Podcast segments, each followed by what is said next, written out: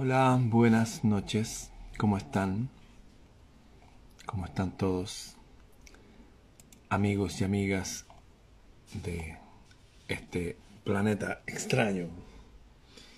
Quiero primero que todo agradecer a ellos.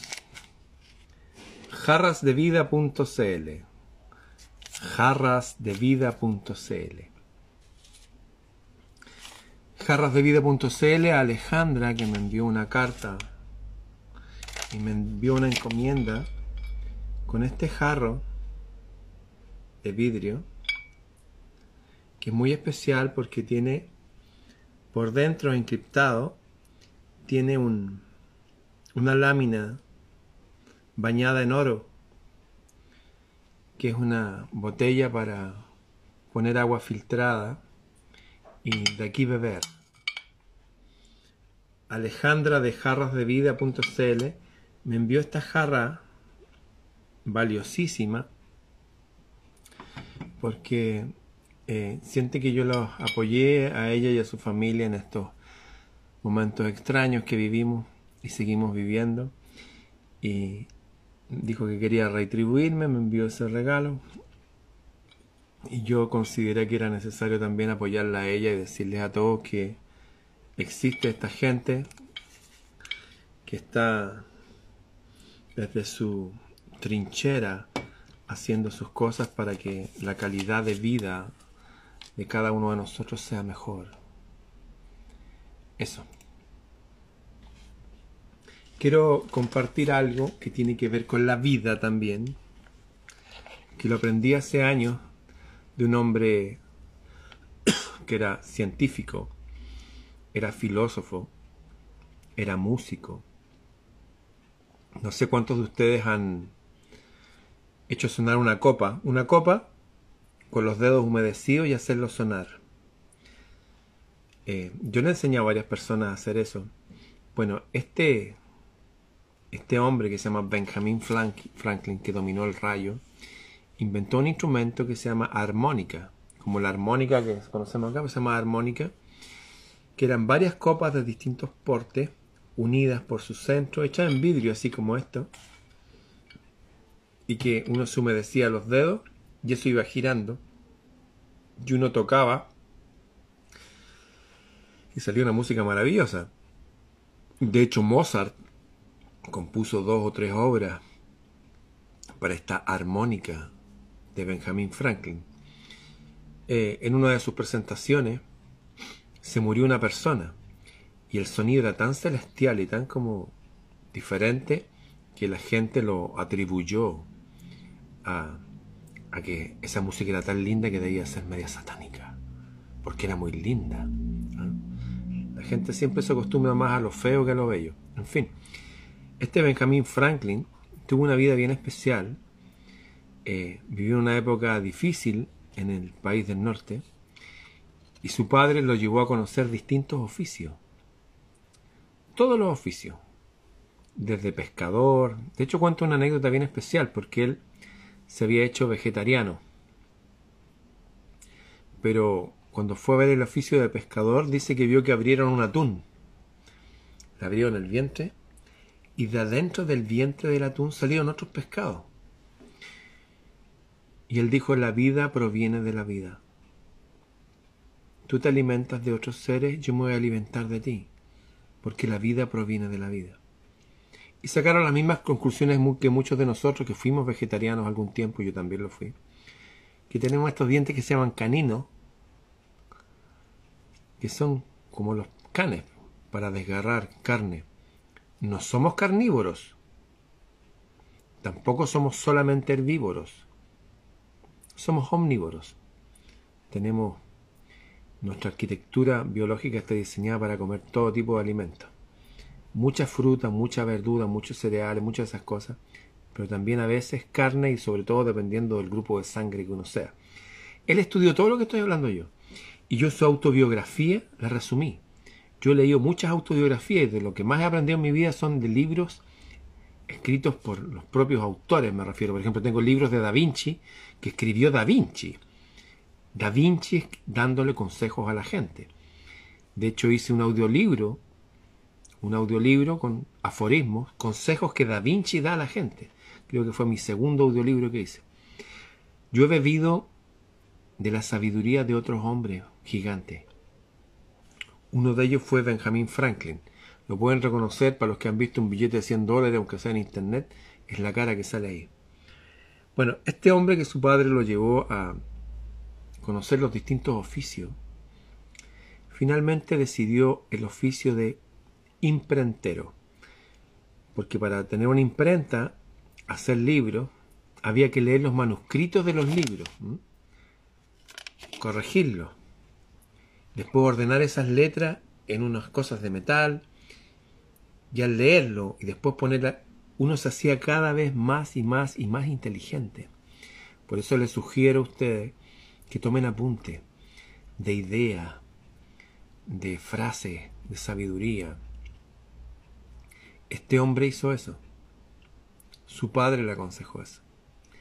También contó que en su casa todos los días, después de las 7 de la tarde, llegaban amigos a su casa, amigos de su padre, y conversaban, hacían tertulias, eso viene de tertuliano, una persona oradora antigua, hacían conversaciones entretenidas y tocaban música. Les recuerdo que en esa época no había radio, así que todos los hombres y mujeres desarrollaban talentos musicales.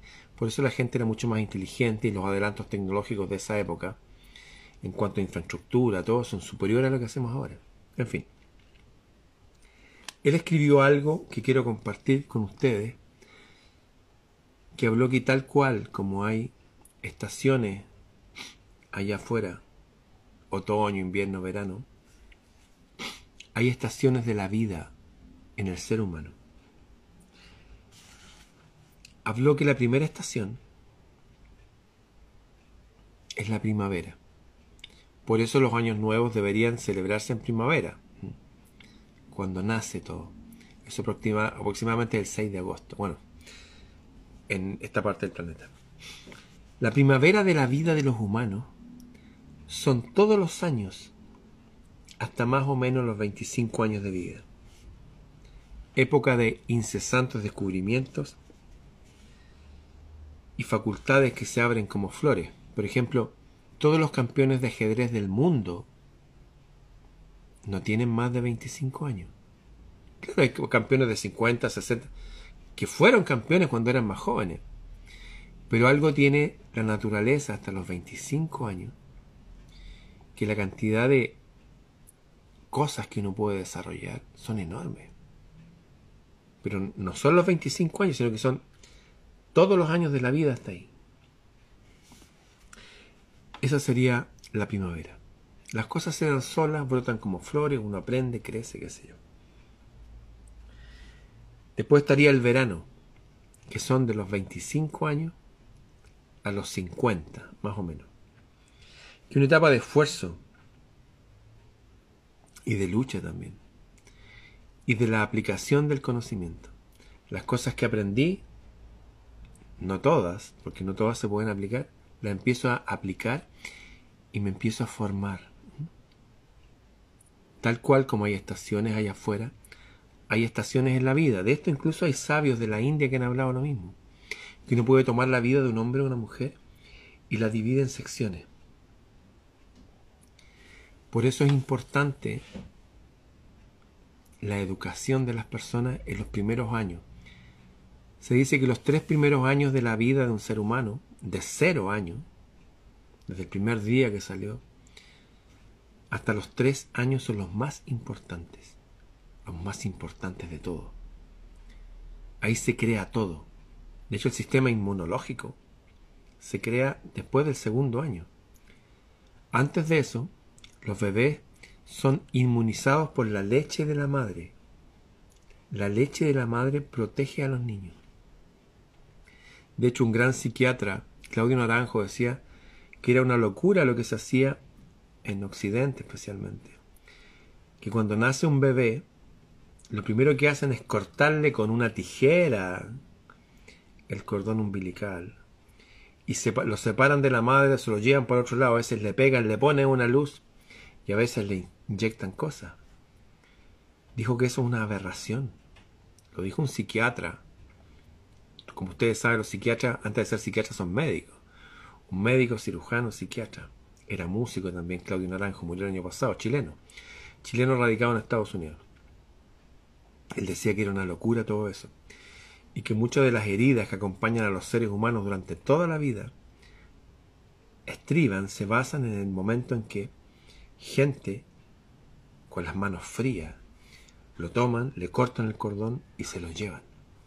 Dice que lo natural ahí es que la madre lo abrace, porque al escuchar el corazón de la madre, que lo ha escuchado durante nueve veces, su corazón se acompasa y se tranquiliza.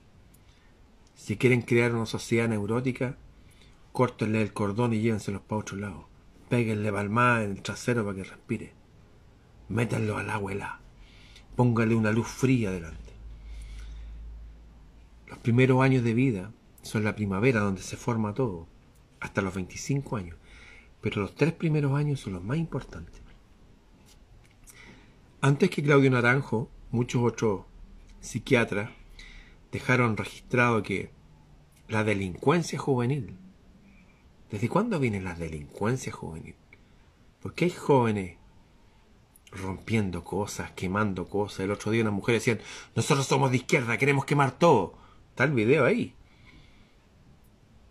Yo conocí gente de izquierda que era gente sumamente culta y pacífica. ¿Por qué esa gente es así? Bueno, decían los psiquiatras que muchos de estos jóvenes vienen de familias rotas. Y rotas las relaciones con su madre los primeros tres años de vida. Que cuando al niño lo separan de la madre, les recuerdo que el sistema inmunológico viene por la leche materna. Por muchas cosas que le inyectan a los niños, el sistema inmunológico se forma al segundo año. Es una locura, es como es como querer dañarlos psicológicamente, físicamente, biológicamente. Se dice que muchas de estas cosas de los Alzheimer, cosas cardíacas, incluso ustedes saben esto de los niños con problemas Down y todo eso, son producto de que los alejaron de la madre en los primeros años. Y eso genera una rabia interior, una cosa de estar en contra de este sistema al que los llegaron, de que los separaron de la mater, de la fuente que genera una rabia encubierta que después en la adolescencia se deja ver. Está la primavera, hasta los 25 años. Se desarrolla el lenguaje, las relaciones sociales, se conoce el amor, la propia sexualidad, se aprende todo el lenguaje social, las habilidades básicas, el, matemática y qué sé yo, todas las cosas que enseñan en el colegio. Pero después de eso, está la etapa del verano, que es hasta los 50 años. Ahí hay que luchar. Hay otros que quieren lo mismo que uno. Y hay ese uno nomás. Por ejemplo, un, un puesto en un, en un trabajo, en qué sé yo. Generalmente las ofertas de la vida son limitadas y la gente tiene que competir. Hay que esforzarse. Y uno se enfrenta a personas que que sin querer combatirlo a uno, como son de ideas diferentes, termina enfrentándose. Por eso de 25 a 50 años hay lucha, hay lucha, hay enfrentamiento y aplicación del conocimiento aprendido. Después está el otoño, y esto es importante para nosotros que estamos ya cruzando hace rato el centro del otoño. El otoño de la vida es la etapa de los resultados y de los logros. ¿Cuándo se ven los resultados reales en un ser humano? A los 14 años, a los 24, a los 32, después de los 50 años. Es la etapa del rey, de la reina. No es para todos igual. Por eso entre los 50 y 75 años es la etapa de resultados y logros. Uno ya dio fruto, ya empieza a soltar hojas, y hay semillas que soltó que van a empezar a dar. De 50 a 75 años, dice, sería el otoño de la vida, etapa de resultados y logro. Muchos de los grandes empresarios del mundo no solamente fracasaron una vez, sino que fracasaron muchas veces. Ustedes han escuchado la historia de Steve Jobs, el creador de Apple, de los computadores Mac y de los iPhone. Él incluso lo echaron de la propia empresa que él inventó. Así de mal estaban las cosas. Los resultados vinieron mucho después y de hecho ya no está en este mundo y siguen habiendo grandes resultados de lo que él hizo. De 50 a 75 años, la etapa del rey, la etapa de los resultados y de los logros. ¿Qué significa eso? Que después viene un declive. Según este hombre, Benjamin Franklin, después viene el invierno. No sé ustedes, pero a mí me gustan todas las etapas de la vida. El invierno de los 75 años en adelante es llegar a la cima de la montaña. Gloria, mirar lo recorrido hacia atrás y estar más cerca del cielo, más cerca del origen. Para los que se están sumando recién, estoy haciendo un breve resumen de la autobiografía de Benjamin Franklin, que fue uno de mis maestros, que me enseñó a ocupar mi mente, a hacer que mis habilidades no estén enfocadas en una cosa, en música nomás, no. Se amplió muchas cosas más. Me gustaron las religiones comparadas, estudié eso también. Quería saber cómo funcionaba el cerebro, me metí en neurociencia, en muchos temas. Porque la gente del Renacimiento no son solamente las personas que estaban en el año 1400 y tanto, no. Cada generación tiene sus hombres y mujeres renacentistas, aquellos que aman la sabiduría, la filosofía, y son los que en una vida para sí mismo hace lo que hizo una colectividad para el mundo en la época del Renacimiento. Como les contaba ayer, después de la peste bubónica, los que sobrevivieron, los más fuertes, los más inteligentes, formaron el Renacimiento. El invierno es la cima de la montaña. Es la gloria. Gloria es como, wow. Ya soy, ya fui rey. Ya no necesito ser rey. Otra persona está ahí yo solamente observo, aconsejo, dirijo.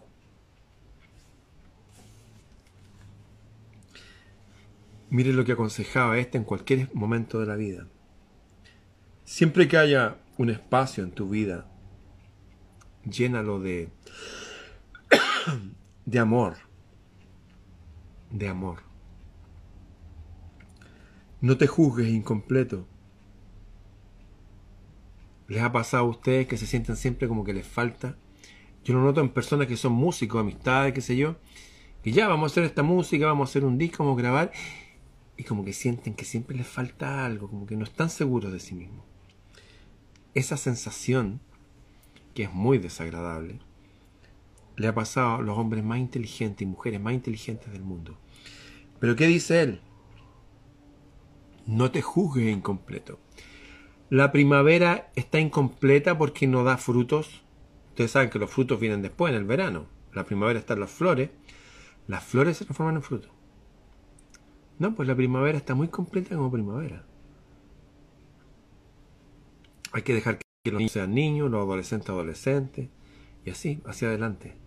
El hombre, cuando esté en su etapa madura, en su etapa de rey, en su etapa, en su etapa de sabio, sabio, sabio eremita alejado, que solamente van a pedirle consejo, más cerca del cielo y de Dios.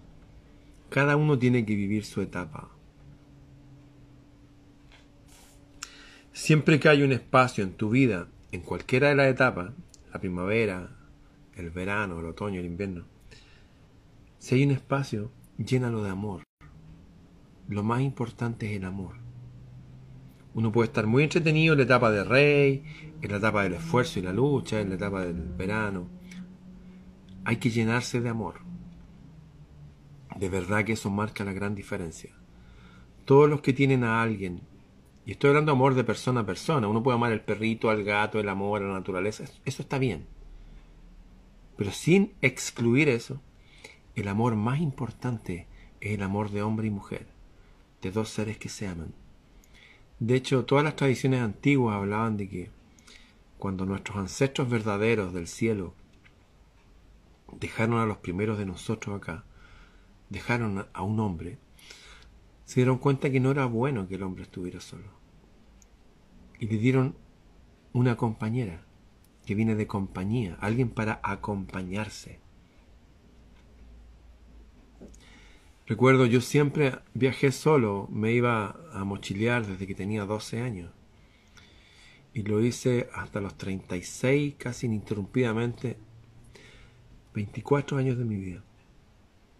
Pero en la última etapa, me acuerdo que andaba en Noruega con una mochila atrás con mis cosas y otra mochila adelante y lleno de regalos. La gente siempre me ha regalado muchas cosas, como esta mujer Alejandra que me regaló esto con este sello de oro abajo. Eh, y tenía hartos regalos. Y me di cuenta que me sentía solo, que me quería, me hubiera gustado compartir mi viaje, muy entretenido mi viaje, pero quería compartirlo con alguien, de conversarlo, de, de reírnos. Como que decidí, no, no, ya no quiero estar solo, quiero tener a alguien ahí, constante. Uno puede ir a un lugar, puede tener una aventura de amor, por ahí está bien. Pero esto era ya distinto, era la necesidad de, de compañía. Como decían las antiguas tradiciones, que el primer hombre se sintió solo. Y los dioses del cielo dijeron, no es bueno que el hombre esté solo.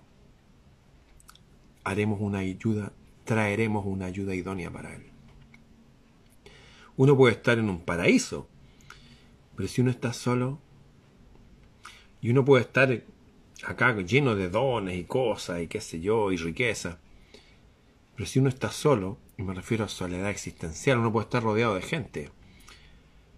Pero Paul Getty, el millonario, decía que daría la mitad de su fortuna, que era una fortuna inmensa, por tener un matrimonio feliz, por poder confiar en una mujer, que, quiere estar con él porque le gusta a él y no los bienes que él posee. La soledad se da en varios planos. Siempre que haya un espacio en la vida, llénalo de amor. No te juzgues nunca incompleto o incompleta. Hoy día estuvimos grabando unas canciones de la ópera rock Jesucristo Superestrella. Traje a mi amigo Eric Pizarro, mi amigo Felipe Garcés, mi amiga y prima Carla, y estaba el, el doble de Camilo VI chileno, que se llama Marcelo Jiménez, eh, con una mujer que venía él, y yo escuché que esa mujer, eh, que se llama Camila, cantaba muy bien. Y yo le dije, ¿quieres participar en los coros? No, me dijo yo, le dije, yo trabajo con gente que canta en la ópera. Yo sé cuando alguien canta bien y alguien, que no canta bien. Tú cantas perfecto. ¿Te atreves a cantar? No, es que yo, es que se sentía incompleta porque no había estudiado. Bueno, finalmente mi opinión y la de los demás prevaleció y ella terminó participando en la grabación de los coros cosa que va a quedar dando vueltas seguramente para siempre cuando nosotros no estemos aquí. Y el cantar, que es algo que uno desarrolla en la primavera de la vida, lo desarrolla ahí, lo acompaña para siempre, es algo importante. Se afirma el yo cuando uno canta. Se hacen relaciones con otras personas. Se genera un montón de sustancia para que le interesa la bioquímica que nos hace estar en paz. El cantar no es un juego, es una herramienta poderosa. No te juzgues incompleto. Esta persona se juzgaba incompleta. Y yo lo sé porque a mí también me ha pasado. No una, muchas veces. No, es que a mí me falta. Porque esta sociedad nos hace así. Nos hace que sentirnos como que no valemos mucho. En circunstancias que todos los antiguos nos decían, oye, ustedes son dioses Ustedes son budas vivientes, solo que están dormidos. Tienen que despertar. Solo que andan en las tinieblas, tienen que iluminarse. Siempre que hay un espacio en tu vida, llénalo de amor. No te juzgues incompleto. El amor lleva en sí su propia plenitud.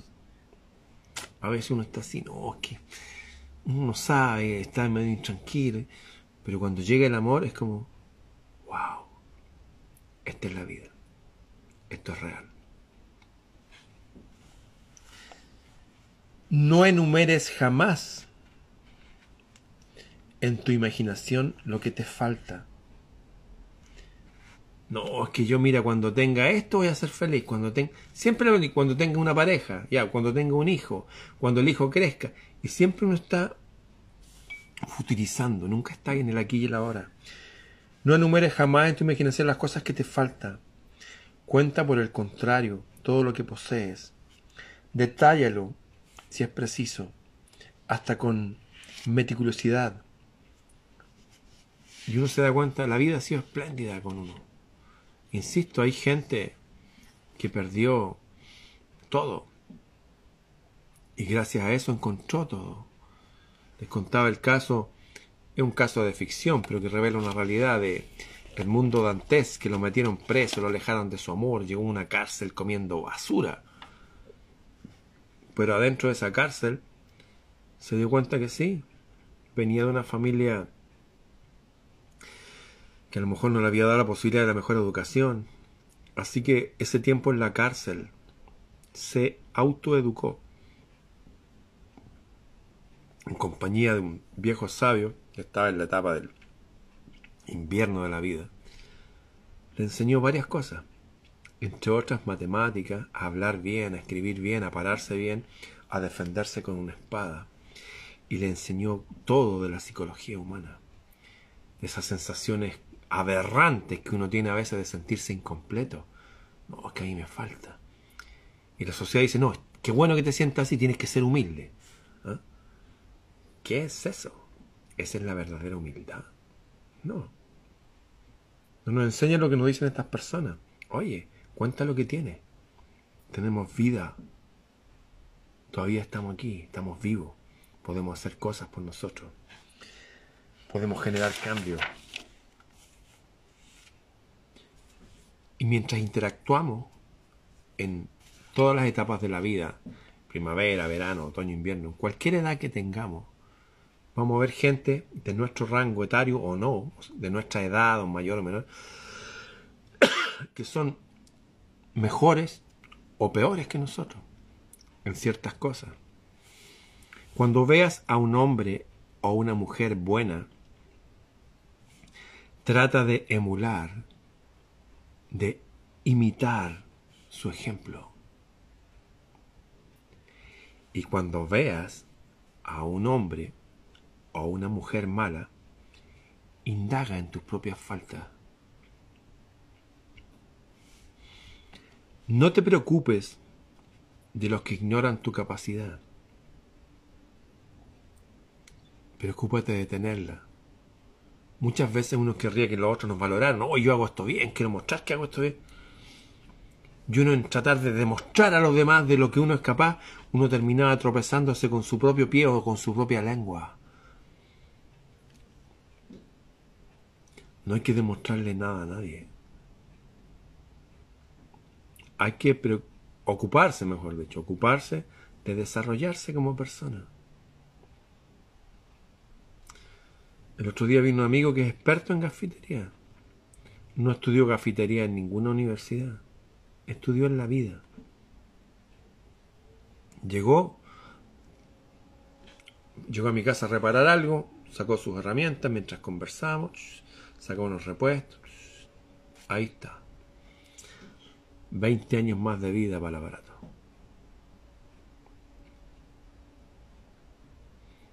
El otro día me, en la casa de unos amigos había un refrigerador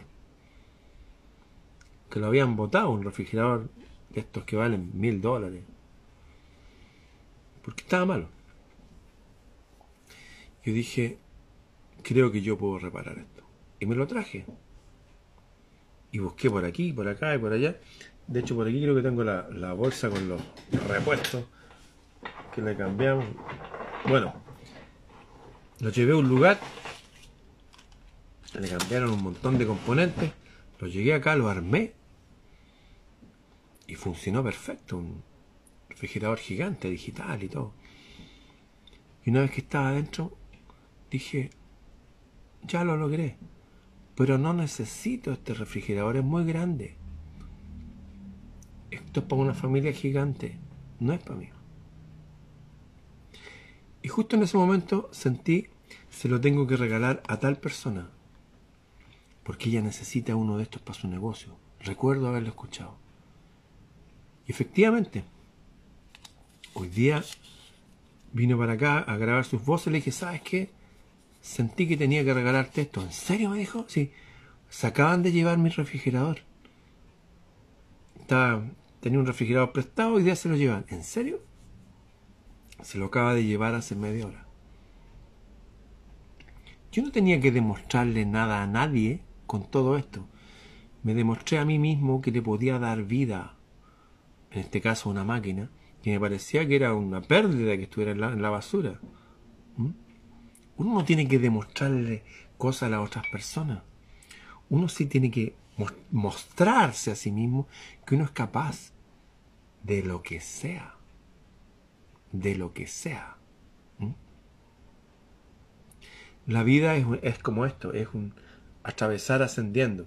Cuando uno es niño, por ejemplo, uno refunfuñaba porque no venía la comida, uno estaba pegado a sus berrinches y deseos. Pero a la medida que avanza la vida uno se da cuenta que uno es esclavo cuando es niño de sus berrinches y deseos, pero cuando uno es grande uno es esclavo también de los hábitos. Y si voy a ser esclavo de un hábito, quiero que sea un buen hábito. Si voy a tener sobre mí algo que me controla, en este caso un deseo, un hábito, quiero que sea bueno. Quiero que sea algo bueno lo que me controla. Que me guíe hacia el bien. Porque el bien existe. No hay que andarse preocupando de demostrarle nada a nadie.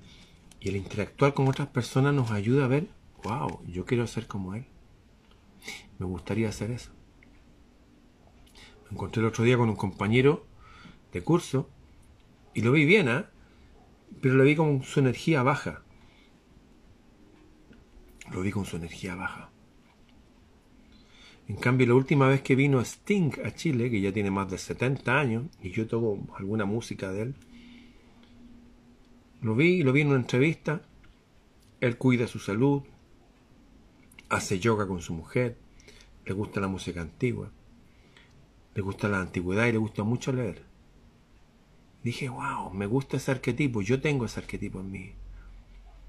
Y era un hombre ya mayor, pero no era mayor realmente su energía estaba intacta.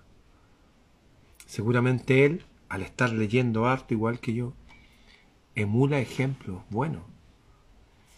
Cuando veas a un hombre o a una mujer buena, trata de emular su ejemplo, de imitarlo. Y cuando veas a uno malo, indaga en tus propias faltas. Porque nosotros no somos pura bondad, no, estamos todos en proceso de mejoramiento. Me acuerdo cuando me impidieron entrar a un negocio justo cuando iba a tomar el pan en plena pandemia. Me póngase la mascarilla. Dije, pero tengo un pañuelo. No, tiene que ser una mascarilla. Pero es absurdo. Tiene que ser una mascarilla porque si no, no le voy a vender. ¿Qué? No le voy a vender. Y yo estaba a punto de quedarme sin pan. Y le dije, ¿sabe qué más? Métase su pan y ta, ta, ta y la tapé a garabato. Me desahogué.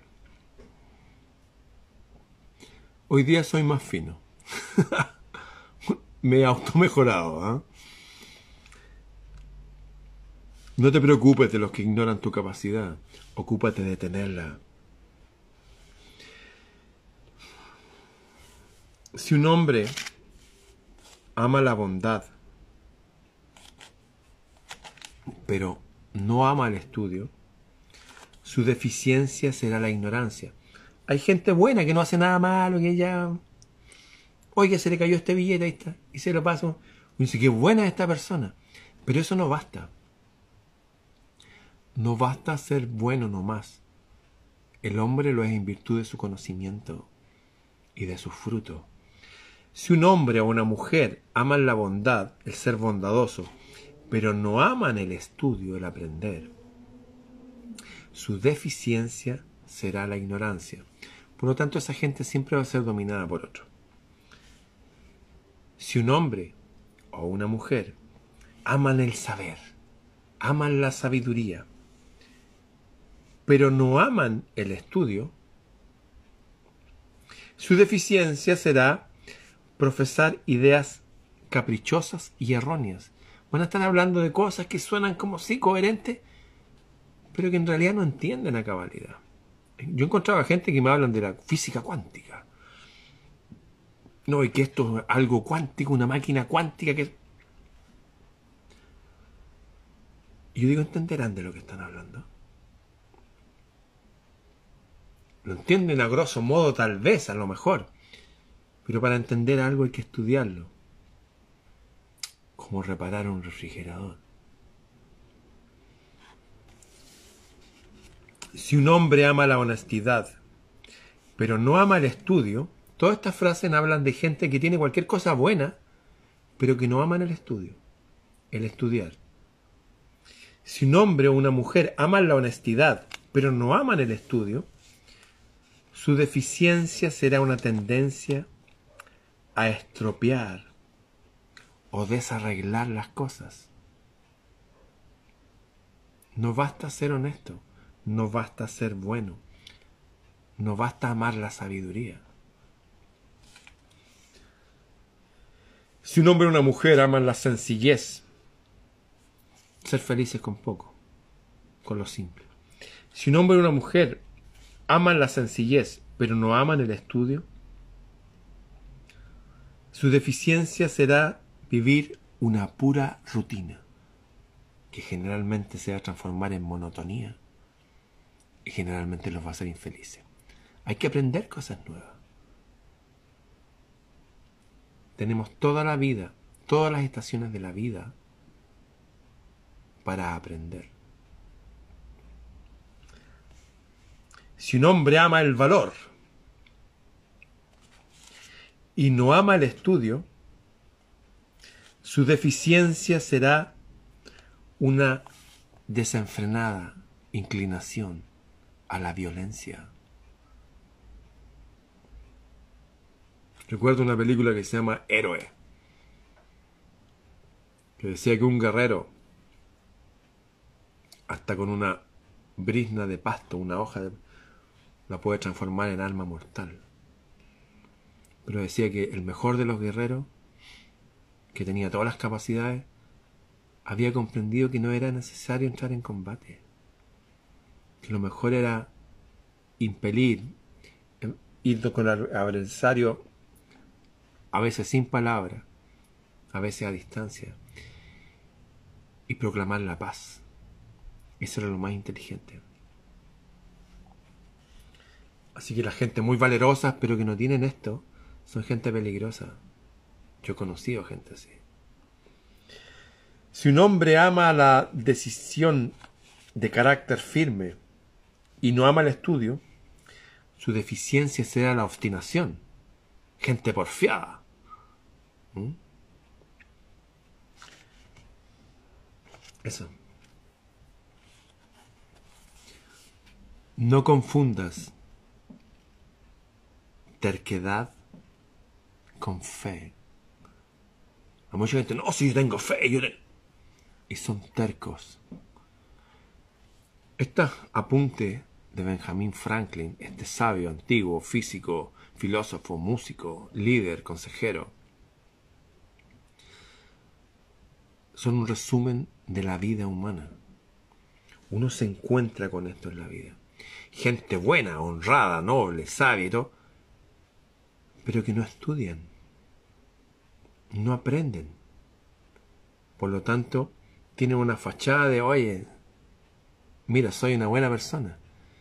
Pero uno indaga más allá y se encuentra con personas que pueden ser incluso dañinas, no solo consigo misma, como este que amaba el valor, pero no el estudio, sino con otros. Uno se encuentra con este tipo de personas también en todas las etapas de la vida, en todas las estaciones de la vida. No confundas terquedad con fe. Hay gente que es terca.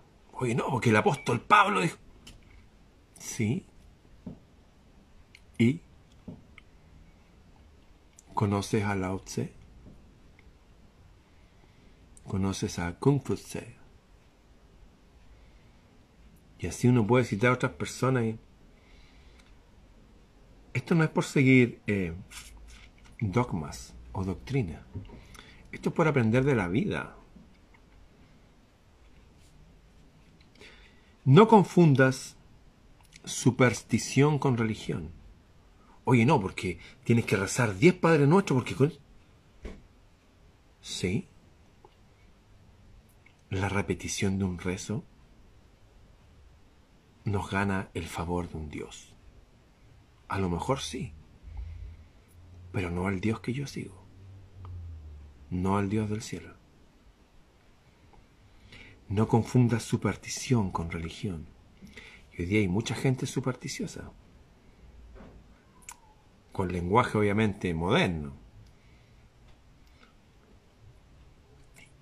Finalmente, y esto es para todos nosotros, no confundas tus ideas con las ideas de Dios. Nadie puede contribuir al bien de la humanidad si por sí mismo no hace cuanto puede.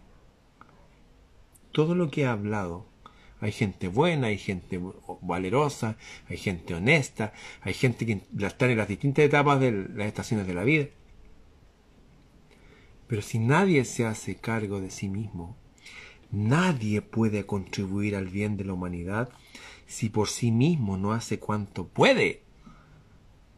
No importa la etapa de la vida que uno esté, uno tiene que aprender, uno tiene que estudiar. A mí me ha servido mucho tomar apunte. A mí me ha servido mucho reunirme con gente a conversar. Y no solamente hablar cosas elevadas, ¿no? sino a reírme. Cualquier espacio de tu vida, dice este tipo, que tenga, llénalo con amor. Amor, amistad, amigos. Nadie puede contribuir al bien de la humanidad si por sí mismo no hace cuanto puede. Todo lo que leo, todo lo que veo, todo lo que escucho, todo me habla siempre de lo mismo.